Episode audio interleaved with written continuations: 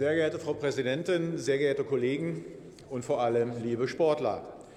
Das Parlament hat den Sporthaushalt fast verdoppelt, seitdem die AfD in den Bundestag eingezogen ist. So viel zu dem Thema, welche Partei sich hier für den Sport einsetzt. Im Kernbereich sind es heute 300 Millionen Euro. Damit, damit wurde der Spitzensport aber gerade mal vor dem Zusammenbruch gerettet. Inzwischen aber sind die Warnsignale überdeutlich. Im zweiten Jahr hintereinander wurden im zentralen Haushaltstitel etwa 30 Millionen Euro nicht verbraucht. Es gibt also nach Jahrzehnten der Vernachlässigung des Spitzensports und des Sports gar keine Sportler, Trainer und Strukturen mehr, welche das Geld vollständig verbrauchen können. Es gab sogar Verbände, die hatten mehr hauptamtliche Funktionäre als Olympia- und Perspektivkader. Es fehlt also an Nachwuchs. Diese Fehlentwicklung muss gestoppt werden. Mehr Geld vom Bund allein wird das aber nicht ändern. Hier sind die Bundesländer gefragt, denn Sport ist in der Hauptsache Ländersache.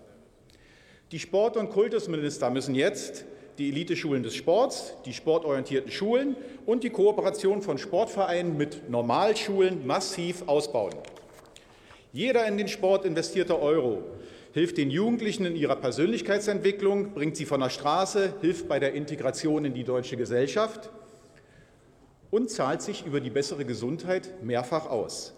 Ein System, das Menschen nicht zu mehr Leistung motiviert, geht garantiert unter. Wenn man sich aber die Politik von heute anschaut, könnte man meinen, dieser Untergang wird billigend in Kauf genommen. Denn uferloses Gelddrucken, bedingungsloses Grundeinkommen und sanktionsloses Hartz IV sind doch der garantierte Weg in den beispiellosen Untergang. Wir Sportsfreunde von der AfD werden insgesamt sieben Änderungsanträge machen, vornehmlich um die Trainer- und Athletenfinanzierung zu verbessern. Immer noch gehen in Deutschland beim Übergang von Schule zur Ausbildung und von der Ausbildung zum Beruf viel zu viele Talente verloren sportfrei und wir freuen uns auf die Beratung im Sporthaushalt.